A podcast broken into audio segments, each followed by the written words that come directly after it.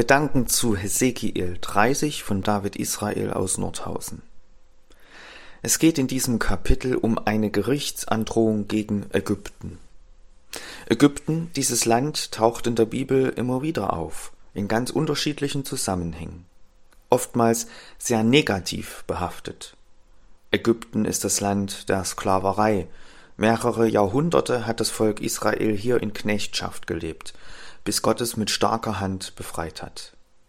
Ägypten war manches Mal auch ein begehrter Bündnispartner. So mancher König von Israel oder Juda hat seine Hoffnung auf Rettung auf ein Bündnis mit den Ägyptern gestützt. Im Jeremia-Buch beispielsweise wird das kritisiert, dass das Volk seine Hoffnung auf die Ägypter setzt, anstatt auf Gott zu vertrauen. Aber Ägypten begegnet auch immer wieder als ein Zufluchtsort. Abraham zog während einer Hungersnot mit seiner Familie nach Ägypten. Josef wird nach Ägypten verkauft, wird zum zweiten Mann nach dem Pharao und kann von dort aus sehr viel Gutes bewirken. Während der Wüstenwanderung sehnt sich das Volk Israel nach den Fleischtöpfen Ägyptens. Und schließlich lesen wir im Neuen Testament, dass Jesus und seine Eltern vor Herodes nach Ägypten fliehen. Ägypten taucht also mal positiv, mal negativ bewertet auf. Hier nun wird Gericht für Ägypten angedroht bzw. angekündigt. Und klar, bei all diesen Gerichtsworten, die wir hier in diesen Kapiteln lesen, fragen wir uns schon auch, was bringt das? Warum straft Gott die Völker? Hätte es da nicht einen anderen, einen friedlicheren Weg geben können? Ein Satz in diesem 30. Kapitel ist mir besonders aufgefallen. Vers 19. Und ich will das Gericht über Ägypten ergehen lassen, damit sie erfahren, dass ich der Herr bin. Das ist erstaunlich. Das Gericht, das Unheil über Ägypten geschieht nicht einfach so, ohne Sinn und ohne Ziel, sondern Gott gibt das Ziel vor.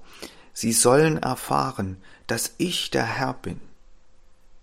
Diese Formulierung, Sie, ihr sollt erfahren, dass ich der Herr bin, kommt 80 Mal im ganzen Buch Hesekiel vor. Das ist sehr auffällig. Und da wird deutlich, der Lauf der Geschichte, auch das Unheil, das für viele Völker angekündigt wird, ist nicht einfach Gottes blindes Gericht, sondern es hat ein Ziel. Menschen und Völker sollen erkennen, dass er der Herr ist, dass er den Lauf der Geschichte in seiner Hand hat.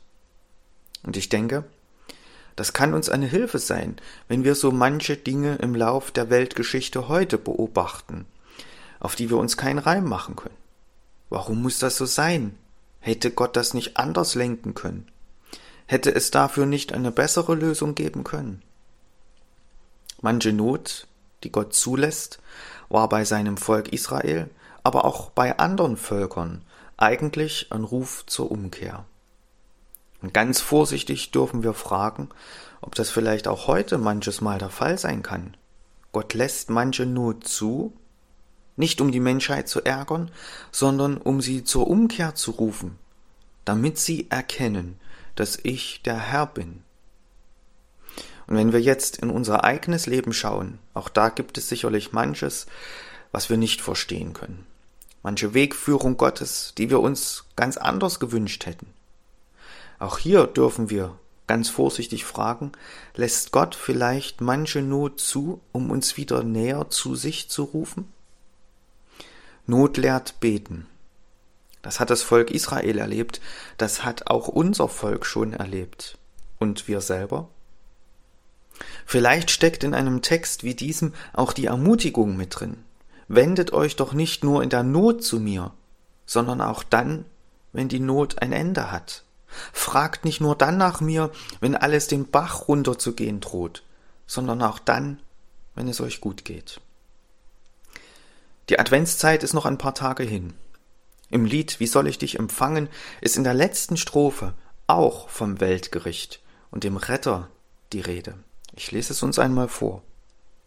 Er kommt zum Weltgerichte, zum Fluch dem, der ihn flucht, mit Gnad und süßem Lichte, dem, der ihn liebt und sucht.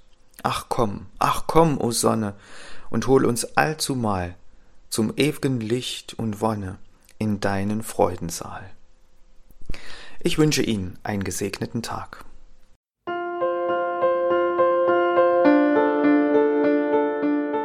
War eine Folge aus unserem Podcast In einem Jahr durch die Bibel, ein Projekt des Gemeinschaftsverbandes Sachsen-Anhalt. Morgen geht es weiter. Unsere Arbeit und auch dieses Projekt lebt fast ausschließlich von Spenden. Wenn Sie unseren Podcast mit einer Spende unterstützen möchten, so ist uns das eine große Hilfe.